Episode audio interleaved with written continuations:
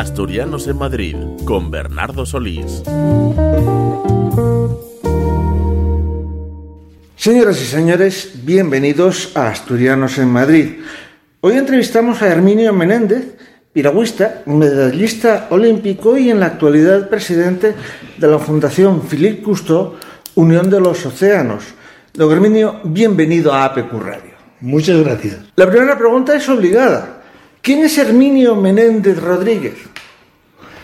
Bueno, Herminio Menéndez Rodríguez es un candasín asturiano y que ama mucho a su, a su país, España. Y también a su tierra, supongo. Eso he dicho, candasín asturiano. los asturianos no amamos nuestra tierra en profundidad. Tenemos y, y, mi alma también, como decía mi amigo Agustín, mi alma salitrosa de mis descendientes marineros, pues no, lo, no se puede olvidar. Usted nació como apunta en Candás en 1953. ¿Qué recuerdos tiene de su infancia y de su juventud?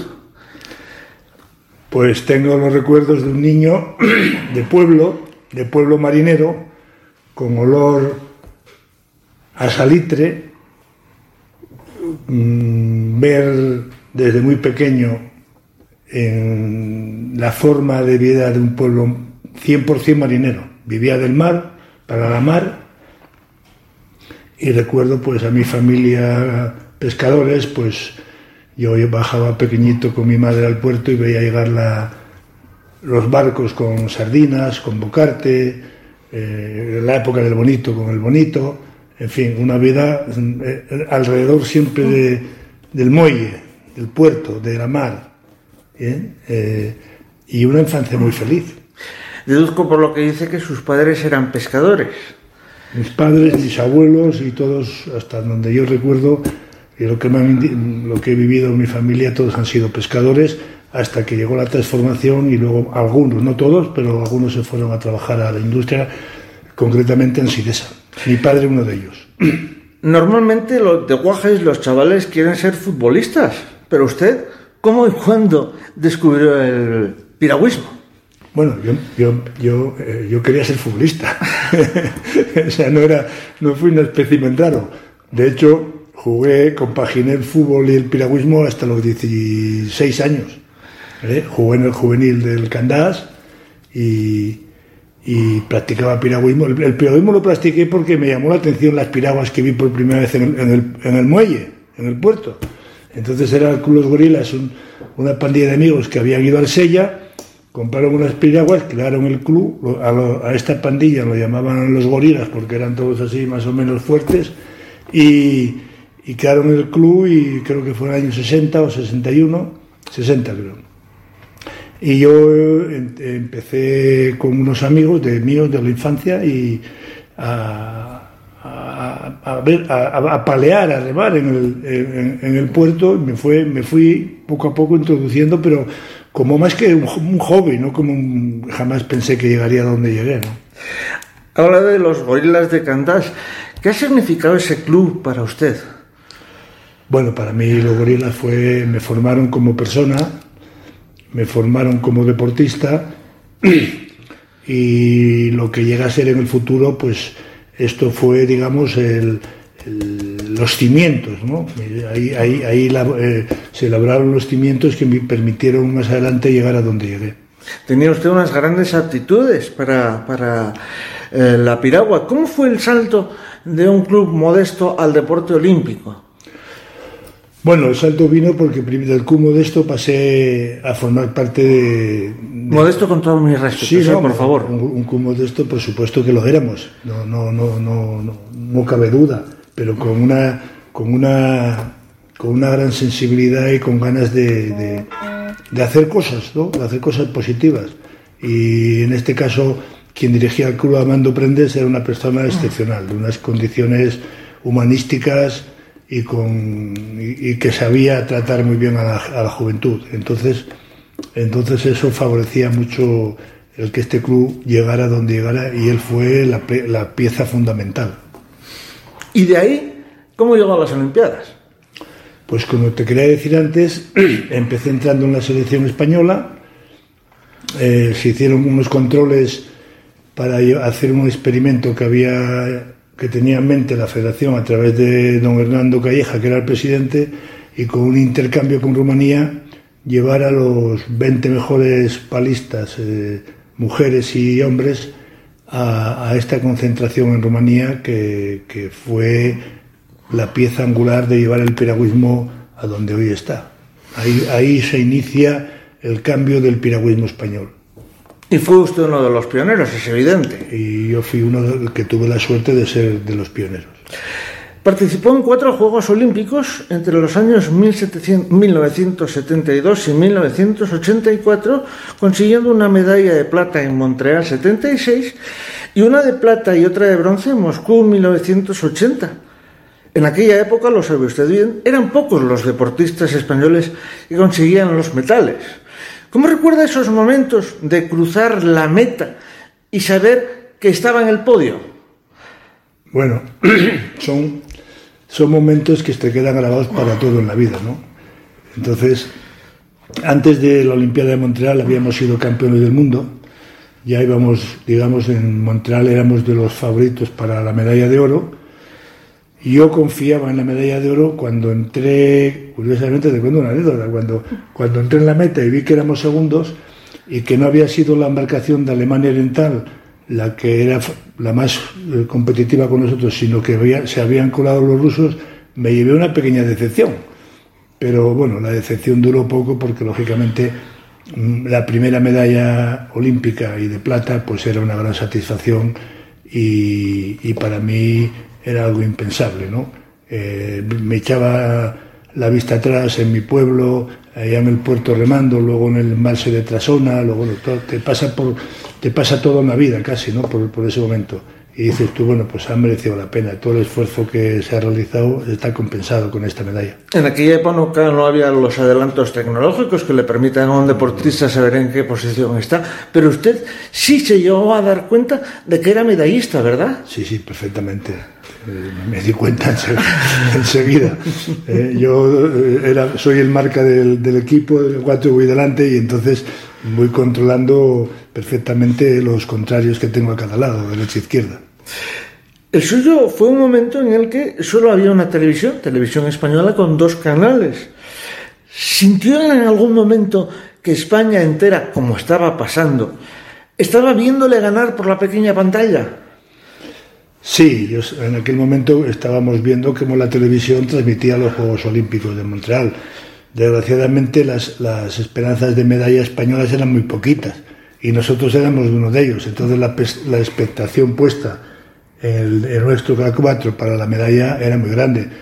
De hecho, en la final, Samaranch estaba allí en la, pista olímpica para ver si conseguía España la medalla.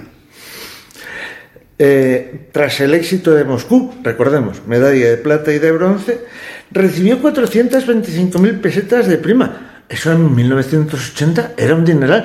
Pero antes me contaba usted que tuvo una prima anterior de menos cantidad y que le supuso mayor beneficio.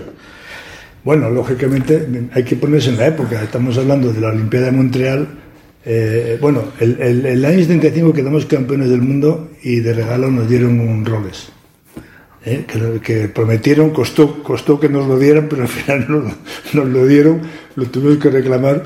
Pero en, Montreal fueron 200.000 pesetas el año 76. Las 425 del año 80, con, con una vez ya que estaba la inflación desbocada, habían subido los precios de los pisos y todo era una locura, pues lógicamente, mirado mejor en pesetas, casi se podía hacer más con las 200 que con las 425. Si permite la indiscreción, ¿qué hizo usted con ese dineral? Comprar un piso. Bueno, dar la entrada para un piso, vamos. ¿Recuerda algún momento especial sobre cómo le recibieron en Asturias tras llegar con los trofeos? Bueno, fue, desde luego lo recuerdo totalmente, ¿no? Cuando llegamos a Asturias, eh, pues hombre, yo en aquel momento era el español más laureado olímpicamente de la historia, ¿no? Entonces, pues estaba medio pueblo en Ranón, por supuesto mi familia, mis padres, las autoridades, Luego el recibimiento en Candás fue también una locura. O sea, no se me olvidará nunca. Su última cita fue en, 1800, perdón, en 1984 en Los Ángeles. Ha dicho usted que su séptimo puesto en la final de K2, o sea, diploma olímpico, fue una decepción. ¿Por qué? Bueno, pues fue una decepción porque nosotros éramos los favoritos. No solo en el, en, el, en, en el 500 o en el 1000, éramos favoritos porque los países del este no estaban, salvo Rumanía. Entonces, eh, la embarcación de la que estamos hablando, habíamos sido ya medalla de plata en, habíamos sido medalla de plata en Moscú y los, los rivales eran Rusia, Alemania Oriental, Hungría y no estaban. Entonces dieron, se dieron unas circunstancias muy curiosas, eh, complicadas. ¿Por ejemplo? Bueno, hubo, hubo, un pequeño, primero, un gran error. El lago Casitas estábamos nosotros en la, en la Universidad de Santa Bárbara, en California. Era la sede de, de los deportes de remo y piragüismo. Estábamos a 220 kilómetros del lago. Había que salirse a las 6 de la mañana en autobús para estar allí a las 9 para entrenar, porque por la tarde no se podía entrenar por las olas que había en el lago. Solo se podía hasta las 2 de la tarde, luego ya era, era impracticable, era un mar. Eh, las finales eran, empezaban a las 9 de la mañana. Entonces, los, el horario de autobuses para ir dos horas porque en Estados Unidos la velocidad es más que rígida, ¿no? El control, sabes cómo son ahí las millas y ahí nos da. En fin, tardábamos una barbaridad en llegar y otra barbaridad. Entonces, el día antes de la, de la competición teníamos que ir al, al centro a, preparar las embarcaciones, darles abrillantador, darles el polis para que, que estuvieran, deslizaran mejor, que no tuvieran arru bien, o sea, lo que se hace normalmente, ¿no? Entonces, por ahorrarnos el viaje en autobús, fue el entrenador con el ayudante, nosotros no fuimos. ¿Qué pasó? Pues que desgraciadamente el ayudante no hablaba inglés y en lugar de darle abrillantador, el polis, el entrenador le había comprado una, de la misma marca una pasta desmoldeante para, para que se utiliza para fabricar piraguas y, de, y des, desmoldear una parte de la otra, total, que le dio esa crema. Y esa crema frenaba la embarcación. Y no nos dimos cuenta hasta, hasta que pasaron, bueno, fue un desastre total, o sea, fue una locura, porque cuando uno va de favorito y le cuesta trabajo llegar a la final, cuando nosotros no, nunca, nunca, en los últimos 10 años no habíamos tenido problema para estar en finales, nunca. Y resulta que estábamos haciendo tiempos normales, entrenamientos normales, llegan las, llegan las pruebas y el barco no iba. Y que el, resulta que descubrimos luego al final que el barco perdía tres segundos. O sea que fue, de hecho yo, yo eso para mí fue un, ya te digo, porque eran dos medallas más, eh, fue un palo grande, de hecho cuando vine me, me, me retiré del piragüismo. Luego hablaremos de eso, pero eh, dígame, además de las Olimpiadas, ganó ocho medallas en el Campeonato Mundial de Piragüismo mm. entre los años 1975 y 1982, entre ellas una de oro en Belgrado en 1975. ¿Qué valor le otorga a ese oro? Todo. Para mí es la, la medalla más importante que en toda la historia había de competición en piragüismo. ¿Más quizás que las de las Olimpiadas? Mucho más. Porque además en aquel momento se dio una final muy curiosa. Había nueve embarcaciones, ocho eran de países del este y el único país occidental era España. Y fue una sorpresa mayúscula. Nadie pensaba en la mejor de las apuestas y tal, que España pudiera conseguir ya no una medalla, que no lo pensaban, sino ganarles a todos. Además de las Olimpiadas y del Campeonato Mundial, ha ganado el descenso del Sella junto con Esteban Celorrio. Tras haber competido por todo el mundo, ¿qué tiene de especial ganar el Sella? Pues mira, fíjate, te lo voy a decir con una palabra. Si yo hubiera terminado mi carrera con las medallas que tengo y no hubiera ganado el Sella, me hubiera faltado algo. Me hubiera faltado algo. Yo, yo, tenía que ganar el Sella. Y de hecho lo gané en el K2 y lo gané en K1. Quería dejar ahí marcado mi impronta asturiana. Ganar el Sella en K2 y ganar el Sella en K1. Eh, bueno, en Asturias, eh, hablar del, del descenso del Sella es hablar de varios días con sus noches en una juerga continua. ¿Cómo conseguían concentrarse para remar con tanto bullicio? Pues mira, eh, en primer lugar, yo nunca estaba la noche anterior en el Sella, porque sería imposible, no podíamos dormir, eso era increíble. Yo llegaba por la mañana, eh, preparábamos la embarcación, bajar el Sella y, ya está. O sea, no, yo no tenía... Eh, hay otro tipo de piragüismo que puede ir al Sella con, disfrutando de las dos cosas. Puedes disfrutar del jolgorio y a la vez luego bajar el Sella. Y me parece fantástico y es fenomenal. Y yo lo hice en alguna ocasión, cuando empezaba. Pero cuando, llego, cuando estás en alta competición no puedes hacer eso. No te puedes permitir ese lujo. Además, yo no bajé los, no hice todos los descensos que hubiera querido porque estaba preparando Olimpiadas o, o Campeonato del Mundo y eso te, complicaba la preparación. La preparación olímpica no es igual que, que un descenso de río. ¿Y luego se apuntaba a la folicia de.? No. No. Yo, mi juventud de folicia, eh, pues cuando terminábamos a final de agosto, pues pues en las fiestas del Cristo y alguna, un mes o un mes y medio que teníamos libre hasta que empezaba la concentración.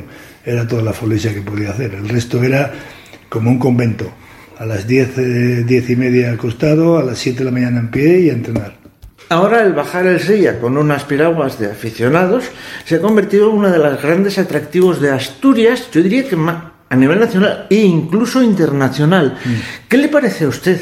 Me parece fantástico. Primero, eh, no entorpece para nada el río, ¿eh?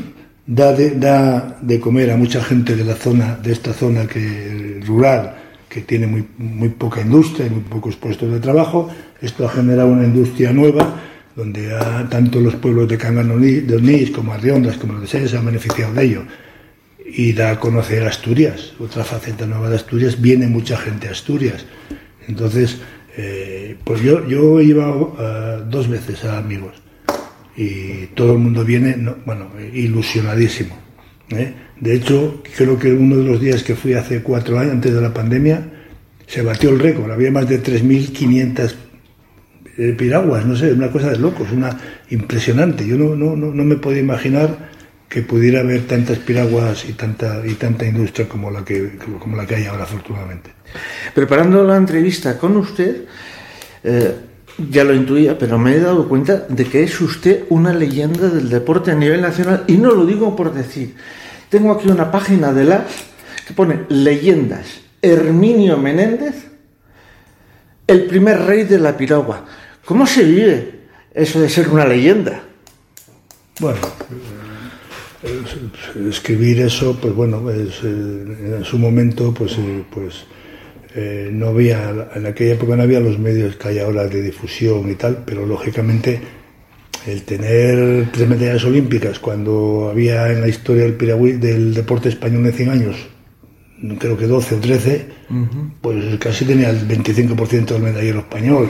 Entonces yo fui un afortunado, porque aparte de los éxitos, pues a mí me llamaban en televisión, hacía entrevistas, yo fui, yo fui una de las personas que en un deporte tan, tan minoritario, tan minoritario porque no era Santana en el tenis, ni era Nieto, pero bueno, eh, yo acudía a, competiciones internacionales representando a España donde iban los mejores deportistas mediáticos de los países europeos y me iba con, pues iba Ángel Nieto o iba personas que en aquel momento eh, tenían una relevancia mediática mucho mayor que la mía, pero yo fui un afortunado para la época, eso es verdad.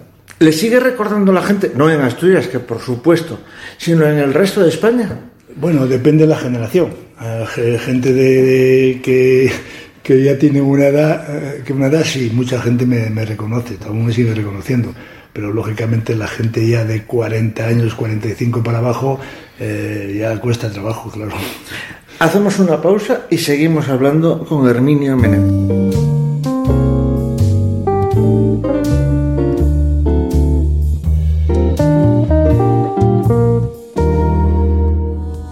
Residencias Geriátrica Perlora y Alameda, un perfecto equilibrio entre la tranquilidad y el confort con un trato familiar y atención geriátrica especializada. Residencia Geriátrica Perlora, estamos en Carreño y Residencia Geriátrica Alameda en La Pedrera de Gijón. Teléfono 647 79 13 14. Las residencias para tus mayores.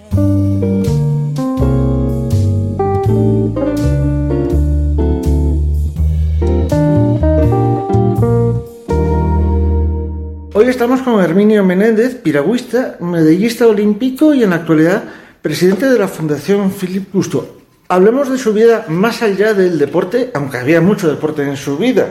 Tras su retirada, comenzó eh, su carrera como dirigente deportivo, incorporándose al Comité Olímpico Español. En 1990 es presidente de la organización de los Juegos de Barcelona 92 Supongo que serían años de trabajo duro. ¿Cómo es estar detrás de la preparación de una Olimpiada? Bueno, el reto, el reto de España para organizar los Juegos Olímpicos, teniendo en cuenta cómo estaba el deporte español a nivel internacional, eh, tenía una obsesión, donde decía, si organizas unos juegos, él tenía muy clavado, recuerdo, yo hablé mucho con él, ¿no? Tenía muy clavado el, Mundial de Fútbol del 82, que dice que fue un éxito organizativo, que fue de, en momento una organización perfecta, todo fue perfecto, pero no fue un desastre porque deportivamente fue un desastre. Que se quedaron unas expectativas deportivas mayores de las que de la realidad, pero además, mm, bueno, que entonces él decía que había que que había que apretar al acelerador y teníamos que hacer un programa para para mejorar el, deporte ¿no? en España y, ir con algunas opciones de, medalla.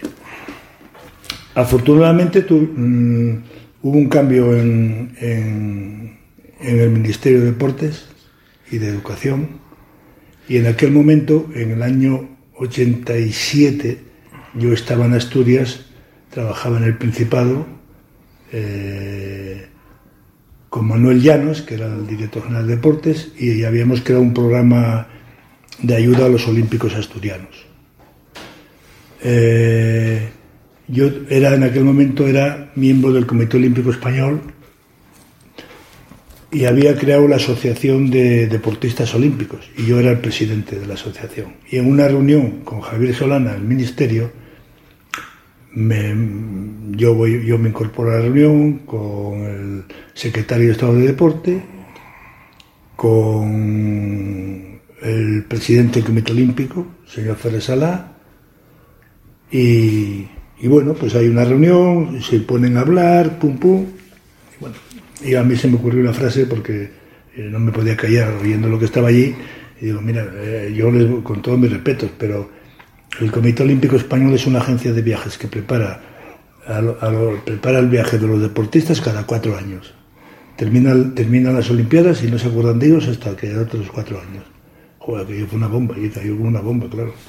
Pero bueno, me miraban, yo creo que me querían matar, el, presidente del Comité Olímpico y, y bueno, total que ahí queda, yo vuelvo a Asturias tal y recibo una llamada para reunirme, era el descenso del Sella, para reunirme el día anterior con el secretario de Estado de Deporte. Eh, Javier Gómez Navarro, tal vez. Javier Gómez Navarro. Y bueno, pues voy a desayunar al Hotel de Conquista y antes de que, antes de que viajara para el Sella, y allí me hace una propuesta de irme a Madrid y formar parte de su gabinete como asesor ejecutivo y yo, pues, pues me, cayó eso así de repente, pues, pues, pues, claro, yo estaba casado ya y tenía una hija y le dije, bueno, pues voy a pensarlo. Voy a pensarlo, bueno, pues, pues, pues me dijo, piénsalo rápido. pues bueno, pues lo pensaré rápido. Esto era sábado, el lunes recibo la llamada de la secretaria y le digo que sí, que, que bajo a Madrid a reunirme con él para concretar un poco. Y así fue. Me bajé, llegamos a un acuerdo y formé parte en el 87 de, del equipo ejecutivo de la Secretaría de Estado de Deporte. Claro, aquel fue un gran salto, luego entraremos más en detalle, pero eh, España pasó de ser una una pequeña eh, delegación que tenía algún éxito en piragüismo. Fue un cambio total, fue un cambio total del deporte español, de la mentalidad del deportista, de la mujer, de la incorporación de la mujer, ahora que hablan, porque hablar de la mujer y decir yo apoyo a la mujer, no, nosotros demostramos con hechos que a partir del año 87 la evolución del deporte español fue fantástica, pero la evolución de la, la, de verdad, la de verdad sí se puede ver con papeles y viéndolo de año, que supuso para el deporte femenino. Le dimos un vuelco al deporte español. Nada más hay que, hay que ver, año 87, año 92. Tuvimos cinco años escasos, cuatro años y medio, para hacer, para preparar los Juegos Olímpicos, para preparar a los deportistas para los Juegos Olímpicos, para preparar a las federaciones a cambiarle su mentalidad, que el dinero mm, que se les daba no se justificaba solo con documentos de una comida, un viaje, no sé qué, no. Había que justificarlo con programas deportivos, con resultados deportivos. Esos programas no, auditábamos las cuentas solo económicas, auditábamos las cuentas de los programas deportivos. Eran eficaces, no son eficaces, pueden cambiar. Buscamos entrenadores Date cuenta que España estuvo aislado con la dictadura más de 40 años de lo que era la evolución del deporte, a todos los niveles, médico, científico, de entrenamiento, de preparación, y no teníamos grandes entrenadores, salvo raras excepciones de algunos que viajaban fuera y eran privilegiados. El que eh, recuerdo el entrenador del Real Madrid de baloncesto, que fue a Estados Unidos Vino aquí a entrenar al Madrid y era un genio. Lolo Sainz, quizás. No, no, antes de Lolo Sainz, aquí el, primero. Emiliano, quizás. No, no, no era, no era, no era jugador.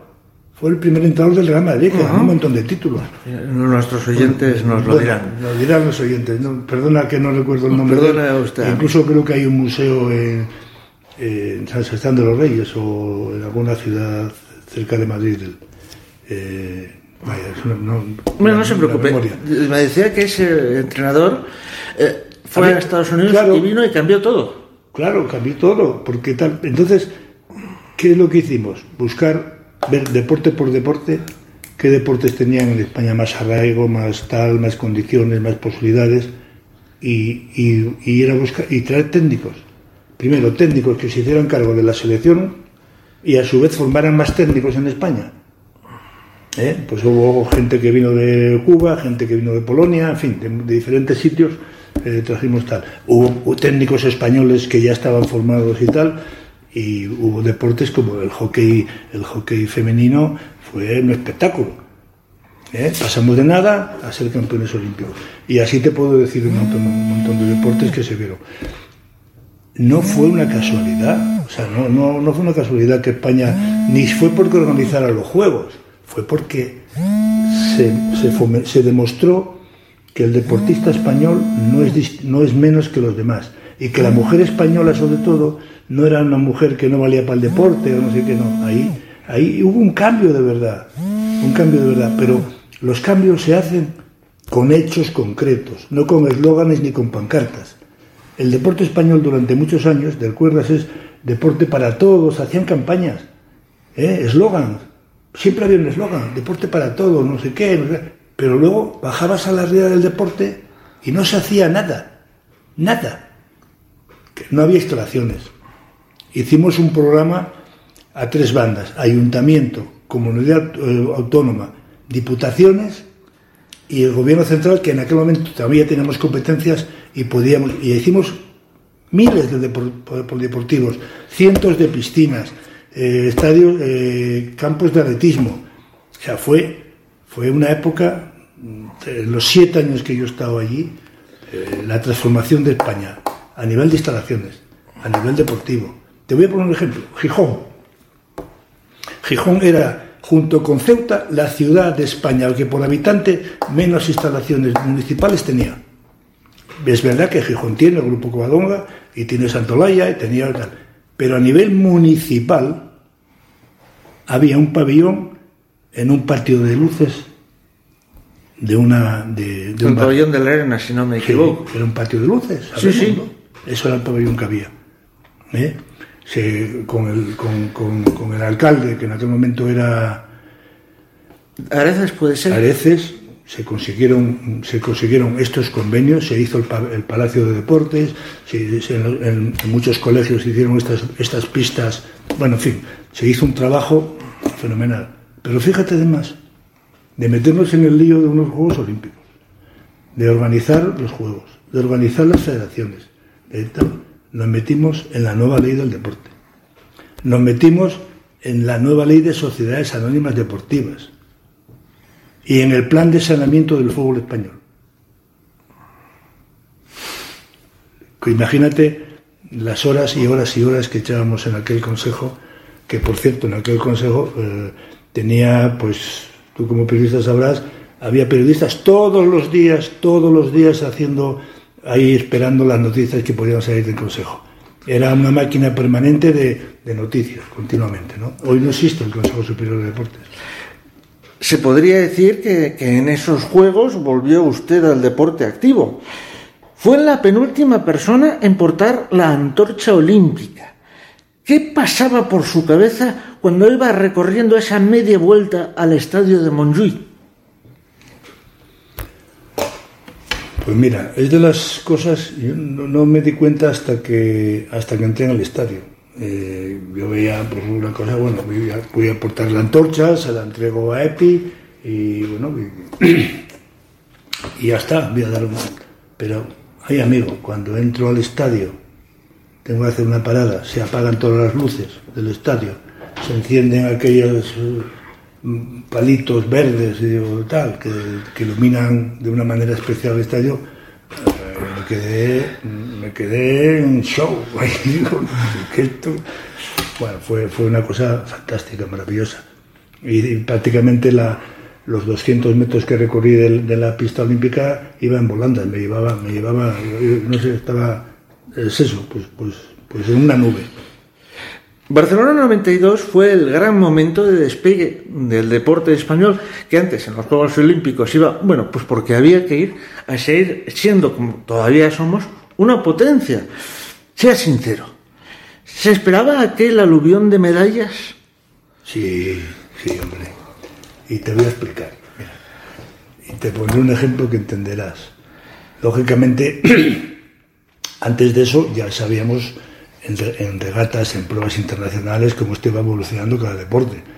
Como te dije antes, hacíamos, yo, había, yo dirigía un equipo, eh, dentro de su dirección general, un equipo que había contratado 16 eh, profesores de, educación física que habían hecho INEF. Y cada uno tenía tres o cuatro federaciones a su cargo para hacer un seguimiento. Entonces yo recibía informes eh, continuamente de cómo, de cómo iban las posibilidades del deporte español. Cuando empiezan los Juegos de Barcelona, yo tenía un esquema ya hecho que entregaba al secretario de Estado de dónde había posibilidades de medalla y dónde no. Eh, el, rey, el rey casi estaba en todos los sitios que hubo medalla, ¿verdad? Bueno, pues el rey tenía todas las mañanas un informe perfecto de dónde tenía que ir. Por cierto, y mm, hago un pequeño receso, también nuestra tierra tuvo un especial éxito. Estoy pensando en Abelardo o Luis Enrique, campeones olímpicos, o en el hockey femenino con varias asturianas y varios asturianos. Eh, ¿Qué supuso aquello? Eso fue un cambio de mentalidad completamente, ¿no? Pues lo que te dije antes, le dimos la vuelta al calcetín. Porque para llegar a, para llegar a Barcelona con opciones de medalla, tienes que ir antes a un campeonato del mundo, a un campeonato de Europa y competir de tú a tú con los, con los favoritos. Entonces, la ilusión que yo tuve cuando empecé de ver que progresaba, que llegaba, que avanzaba año tras año y que me acercaba a esta gente, quería transmitirla a todos los demás, que vieran que, que, que, que se puede, que trabajando, que con medios, con que, estén tranquilos, que se dediquen a entrenar y, tal, y con la ayuda del Estado se puede hacer. Hubo que invertir. Aquí sabes que hubo un programa ADO, que la aportación tanto pública como privada funcionó y fue un éxito. O sea, no fue, un trabajo muy, muy, muy estudiado, muy, no, no fue una casualidad. Entonces, para demostrar de que este país, con los medios adecuados y con, con, la, con, las condiciones adecuadas de entrenadores que sepan lo que se hace, que, que estén preparados, que estén al día de, de, los trabajos de entrenamiento, los españoles somos igual o mejores que otros. Y ahí estamos el resultado. Le voy a pedir otra pequeña confesión, ya ha pasado mucho tiempo. ¿Sentía usted una pizquina de orgullo cuando el equipo, los jugadores que subían, eran asturianos? Sí, hombre, cuando uno siente, siente cuando hay un asturiano, pues, pues tienes una, digamos, cierto cariño más, más disti- di- di- di- distinto, ¿no? Te, sientes, te llenas más de orgullo que un paisano tuyo esté ahí en eso, ¿no? Por supuesto. Luego se pasó al fútbol como representante de jugadores, fue presidente. No, antes de no me pasé como representante. Dígame. Del, del- en el año 94, eh, cuando ya era director de gabinete del secretario de Estado, pues me llega una oferta de, del Sporting de Gijón para ir de director general. Y bueno, pues creyendo que había cubierto una etapa ya en el Consejo, había terminado y estaba, sobre todo yo me fui tranquilo porque dije, hemos hecho unos cimientos que no pueden, no pueden cambiar. Puede, podrán mejorar un poco más, un poco menos, pero los cimientos del deporte español están ahí y esto, este camino que hemos iniciado nosotros no va a llegar alguien y va a decir, no, ahora esto no vale, no. Entonces, eh, eso me, me permite decir, bueno, pues voy a entrar, voy a mi, primero vuelvo a casa, vuelvo a mi tierra, vuelvo, vuelvo a vivir a Gijón y, y el equipo de mis amores era el Sporting y, y era un trabajo que, que, que- y como había tenido relación con el fútbol a través de la ley de sociedades anónimas deportivas y del plan de saneamiento del fútbol, pues bueno, pues me integré como director general. Luego tuve que ser presidente de, eh, accidental tres meses y luego hubo una serie de circunstancias, pero bueno, lo que sí puedo decir es que mientras yo estuve director general, el, el equipo estuvo en primera división, no bajó nunca. es mucho de decir. Actualmente preside la Fundación Philippe Cousteau Unión de los Océanos. ¿Cómo llega a ese cargo?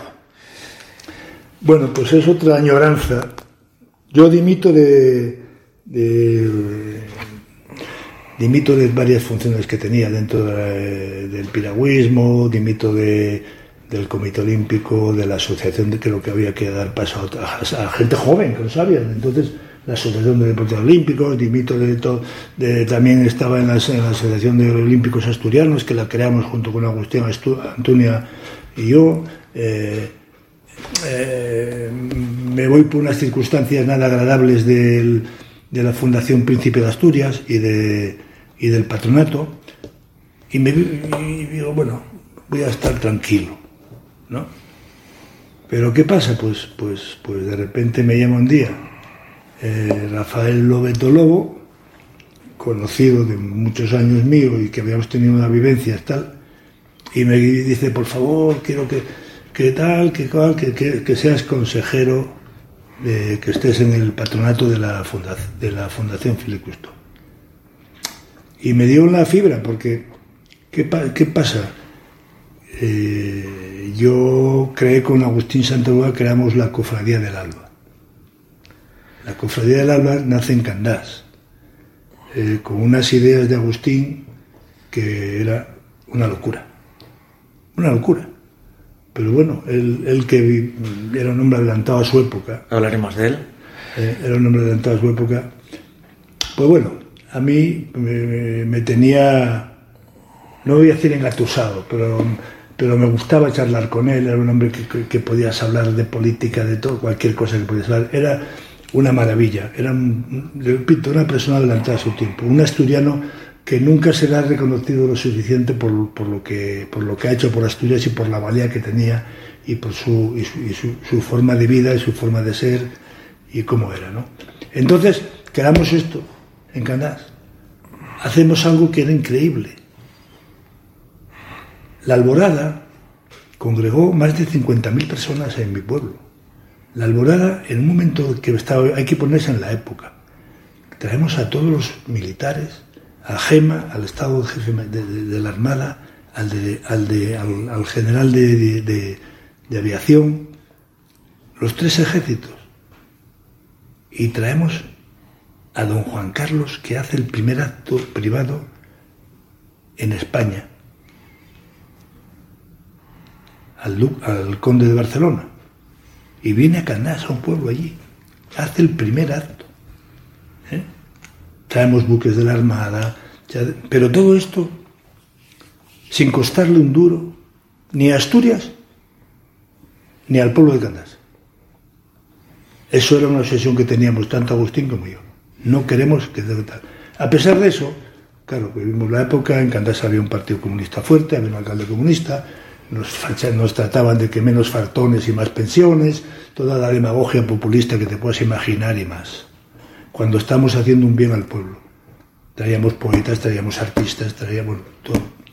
Juntábamos agua en los cinco océanos en, un faro antiguo de Candás, hacíamos jornadas en aquella época en el museo analizando la problemática del carbón, Hablo año 80, 79, 80, 81. Con la minería en plena producción. En producción y nosotros viendo, porque habíamos visto lo que estaba pasando en Bélgica, lo que está pasando en Alemania. El carbón no tendría futuro, había que estar preparado para hacer. no queríamos, no es abolirlo, hacer el cambio razonable que había que haber hecho 30 años antes. Cuando se hace, se, hace tarde, mal y tirando el dinero. Así está Asturias ahora. Pero en aquel momento queríamos eso, era la sensibilidad. O sea, la alborada era una sensibilidad para, para defensa de los océanos, un homenaje a los muertos en el mar y la limpieza de los océanos, año 79. ¿eh? ¿Y qué fuimos? Incomprendidos. Ya, ya. Perseguidos. ¿Y sabes qué tuvo que pasar? Que nos fuimos de mi pueblo. No sé, no. La alborada dijeron que tenía que ser una alborada eh, de Candás.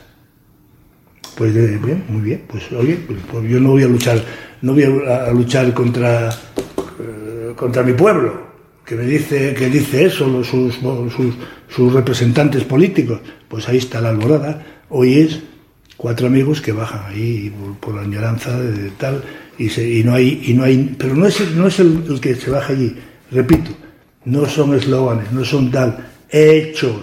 Queríamos hacer una universidad de la mar allí, se iba a hacer gratis. Hicimos los cimientos, tuvieron que echarlo abajo. Estaban puestos los pilares para una universidad de la mar. Año 79, repito, 80. Entonces pasa eso y Agustín también pues se va a Salinas, se monta la cofradía de la Buena Mesa de la Mar, yo, yo, yo participé en ella también, y yo ya me fui, porque yo sería compitiendo en aquella época yo hacía deporte y seguía compitiendo. Eh, mm, él sigue con la cofradía, se hace el Museo de, los Anclas en Salinas, va el rey a inaugurarlo, yo estoy allí, se hace la, figura de, de Philippe Cousteau, que hace el busto el hermano de Agustín, y yo me separo, en Madrid, hago mi vida, me separo y tal sabiendo que habían estado, que se iba a crear la, la, Fundación Félix Custó, porque ya Custó, al que habíamos invitado a Candás, a la Alborada, como ya nos fuimos, ya no se, él no pero sí se fue, Agustín se fue a verlo a, Mónaco. Y como iba, había muerto su hijo, de esa manera accidental en, en Portugal, pues le, da, le, dice que hagan la fundación de, de Custo Y así se hace. Y entonces le llama a Rafael Obeto, que ya era conocido suyo. Y, y entro como, como patrono. ¿eh? Y dicho, yo no quiero ningún compromiso, Rafa, vengo aquí. Tal. Y, o sea, que retomo lo que dejé en aquella andadura que te estaba contando. Retomo otra vez a, través de la Fundación Filicusto. Y conozco al almirante, bueno, el presidente que era el almirante, bueno, tal, y al poco tiempo, desgraciadamente, el almirante eh, muere en poco tiempo. Me llama Rafa para ir al, a, a la del patronato y le digo, bueno, ¿y a quién vas a elegir presidente? No, no te preocupes, ya está arreglado, ya, ya tenemos. Digo, vale, dime quién, quién es y para votar. Y llego allí y le una emboscada de Rafa y, entro, entro de patrono y salgo de presidente. Y esa es la historia. Estos días la Fundación es noticia porque ha firmado un acuerdo para construir su sede científica mundial en Girona. Aquí la pregunta es también obligada. Con el vínculo tan estrecho que une a la entidad con el Principado, ¿por qué han elegido Cataluña y no Asturias para hacer su sede científica? Hombre, eso es muy fácil.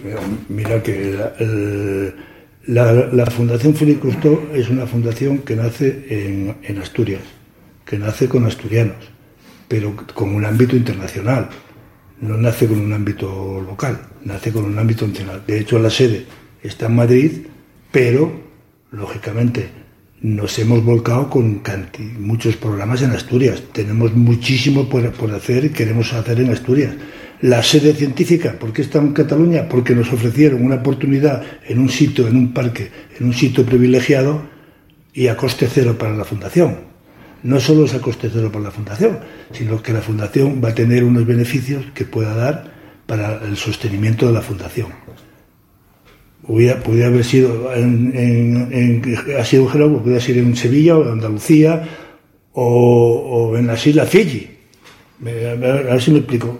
Tenemos que, repito, tenemos, somos conscientes, somos, esto nace en Asturias, con asturianos, nuestra mm, sensibilidad está con Asturias, pero estamos abiertos a cualquier país, a cualquier región, a cualquier pueblo que nos presente proyectos que sean de interés nacional. De hecho, la sede científica va a ayudar mucho a Asturias analizando la problemática que hay en la costa del Cantábrico.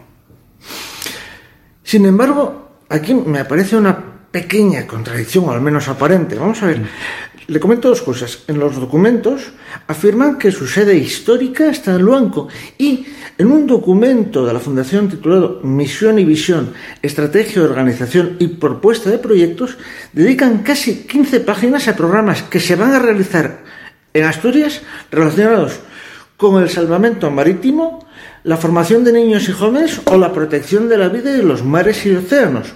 ¿Cómo van esos proyectos? ¿Nos puede adelantar algo?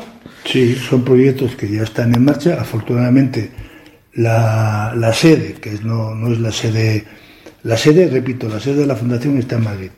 Hay sus sedes, eh, en este caso, quien ofreció los locales, repito lo mismo, si hubiera sido Gijón, Avilés, Oviedo, pues estaríamos encantados o Luanco nos ofrecieron el delegado de Asturias un local fantástico para hacer cursos, para hacer, para hacer muchas cosas y por eso está la sede allí. Yo soy de Candás, no soy sospechoso. O sea que, que fíjate tú, para un candasín la sede, la sede en Luanco. Pues bien, pues, pues lógicamente como asturiano, pues si ha sido Luanco el que lo ha ofrecido, encantado. Eh, los proyectos que comentabas están todos para este año y se van a realizar. Y estamos eh, Participamos mucho con colegios, por supuesto, para sensibilizar a los niños de la recogida de todas las sociedades en las playas. Visitarán el museo que hay en, visitas al museo que hay en Luarca, ¿eh? con, didácticas que, los niños vean. El de Luis Laría. Exacto. Entonces, eh, hay, como tú bien has dicho, el, el 60% de los programas se están haciendo en Asturias y se van a seguir haciendo en Asturias aunque repito, tenemos programas también internacionales en Uruguay, en Paraguay, en Panamá, en fin, eh, en, diferentes países. El próximo mes de mayo se va a hacer en el Centro Asturiano de Madrid un homenaje a uno de sus fundadores, don Agustín Pérez Prendes Santarúa. Para quienes no lo recuerden o no hayan oído hablar de él, ¿nos puede contar quién era Agustín Pérez Prendes, quién era Santarúa y su relevancia en la historia del Principado? Mira, Agustín Santaroa era un, era un, lo dije ya antes, un hombre adelantado a su época. Eh, él mm, mm, tenía, bueno, la suerte, digamos, la suerte. Él trabajaba en televisión, el, Principado de Asturias, la televisión española, pero la delegación privada de Asturias.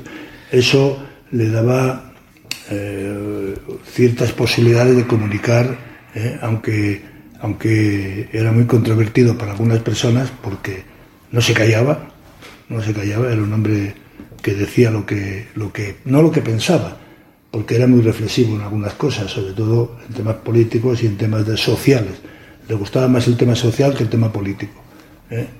Eh, yo si me preguntas de qué partido era ahora mismo Agustín, que he vivido con él muchísimas, muchísimas horas y muchos viajes, pues era un hombre, yo creo que decirte, justo, ¿eh?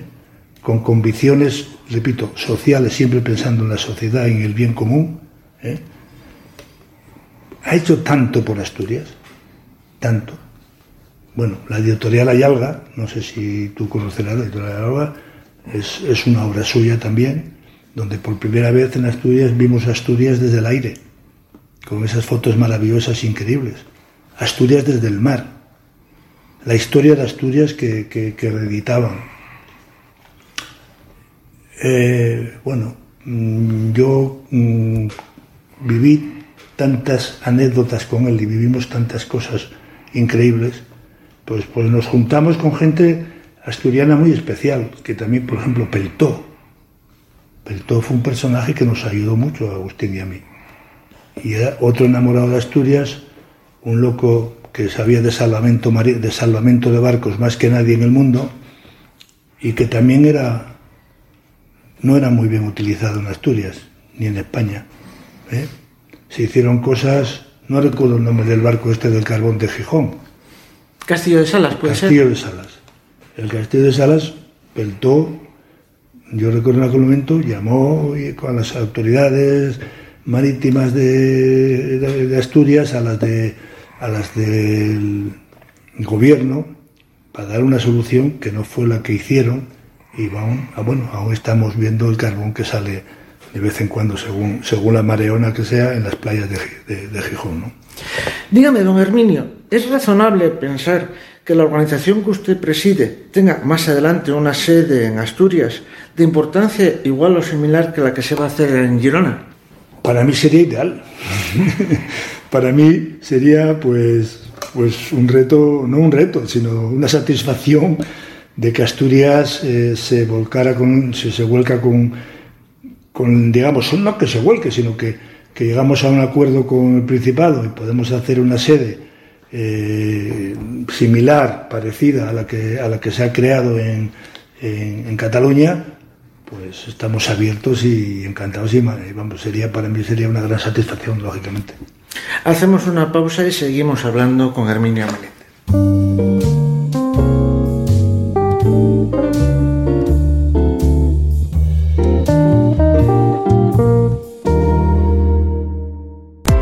Grupo Económica, formación y soluciones tecnológicas, más de mil cursos bonificables para trabajadores en activo. Mejora la productividad de tu empresa. Somos líderes en formación. Más de 51.000 clientes nos avalan. Infórmate en el teléfono gratuito 880 88 33 o en www.económica.es, las dos con K.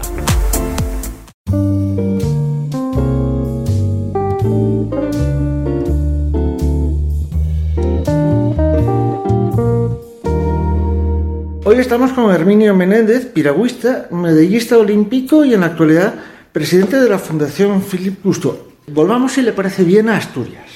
Desde la perspectiva de una persona que ha viajado por el todo el mundo, ¿cómo se ve la tierra natal desde la distancia? Bueno, yo, yo mi Asturias querida del alma, eh, yo creo que ha vivido épocas mejores, ¿no? Yo he vivido, yo, yo tuve la suerte de, de formarme en SIDESA, fui, hice formación profesional en la escuela de aprendices y entré a trabajar en la fábrica, o en la fabricona, como lo quieran llamar. Aún recuerdo el número de matrícula, 18.178. Y yo creo que era Asturias eh, que vivía mejor que ahora. ¿eh? Que vivía mejor que ahora. Yo he visto un deterioro de Asturias a nivel, bueno, no es que lo vea yo, están, están los datos, ¿no? De por provincias. Llegamos a ser la segunda provincia de España, la tercera, la segunda. Hoy estamos en la cola de... Solo, solo somos los primeros por pensiones. y, perdón, perdón. Pero yo creo que Asturias eh, tiene que, que, que buscar nuevas tecnologías se nos fue un tren en Asturias con, y esto yo lo achaco al SOMA. Lo siento por algunos militantes del SOMA, pero yo ahora tengo una edad que puedo decir tranquilamente lo que pienso. El SOMA UGT no ayudó mucho porque la reconversión del carbón, como antes mencioné, tú imagínate, desde que se había hecho, desde ese año que yo te digo, se crearon más de cuatro o cinco fábricas de automóviles en España. ¿Por qué ninguna vino a Asturias? Tenemos el acero, tenemos el aluminio, tenemos el cristal, tenemos el zinc, tenemos el puerto para exportar todos esos, esos, esos coches a, Europa más fácil que del Mediterráneo. ¿Por qué no vinieron? A ver, que le explique, porque la, la Ford, que, que, fue al Musafe, con todos mis respetos a Valencia, hubo que destruir, destruir naranjos, destruir tal, hacer tal. Y cuando aquí estaba la tecnología, los medios y luego el capital humano, que estaban acostumbrados a ese tipo de trabajo, no era gente del campo. Si se hubiera hecho una fábrica solo de coches en Asturias, hubiera absorbido directa e indirectamente toda la minería de Asturias. Oiga, don Herminio, eh, eh, ¿qué importancia va a tener el mar en la recuperación de Asturias eh, como sociedad? Mira, la mar ha sido durante muchos siglos el puente de unión, la, autopista, las autopistas que vemos ahora, los aves que vemos ahora, era el mar. Los mejores barcos, había que hacer una velocidad para llegar a América, para intercambio, el mar. Eh, eh, y se está despreciando al mar en España. Otros países siguen teniendo que depender de mar porque tienen, tienen el petróleo y hay que sacarlo en barcos. No siempre se sacan oleoductos. Y además ahora hemos demostrado que el gas hay que sacar buques, buques butaneros. O sea, quien olvida la mar pierde una parte importante de una riqueza increíble. ¿Y van a colaborar la Fundación Philippe Cousteau, Unión de los Océanos, que usted predice, perdón, que usted preside, en la regeneración de ese nuestro mar, el Cantábrico? Mira, somos una fundación con, con, con desgraciadamente, con muy, con muy pocos patrocinadores. ¿eh? Eh, hay un esfuerzo enorme aquí unipersonal del señor Rafael Lobeto, que es el secretario general y es el que ha mantenido esta fundación increíblemente durante 24 años. El, año que viene cumple, cumple 25 años la fundación. Para hacer cosas hay que tener recursos. A pesar de eso, eh, con, con, imaginación hacemos muchas cosas, pero con imaginación. Desgraciadamente, recursos pocos. ¿Por qué me dices tú? ¿Por qué se fue a, eh, la fundación a, Cataluña? Porque pone los recursos para hacerla. Nosotros no tenemos capacidad para poner eso en marcha por nuestros solos. Entonces, eh, mm, yo creo que, que si conseguimos recursos, conseguimos tal, repito, nuestro corazón, nuestra, nuestra simiente nace en Asturias y seguirá así siempre.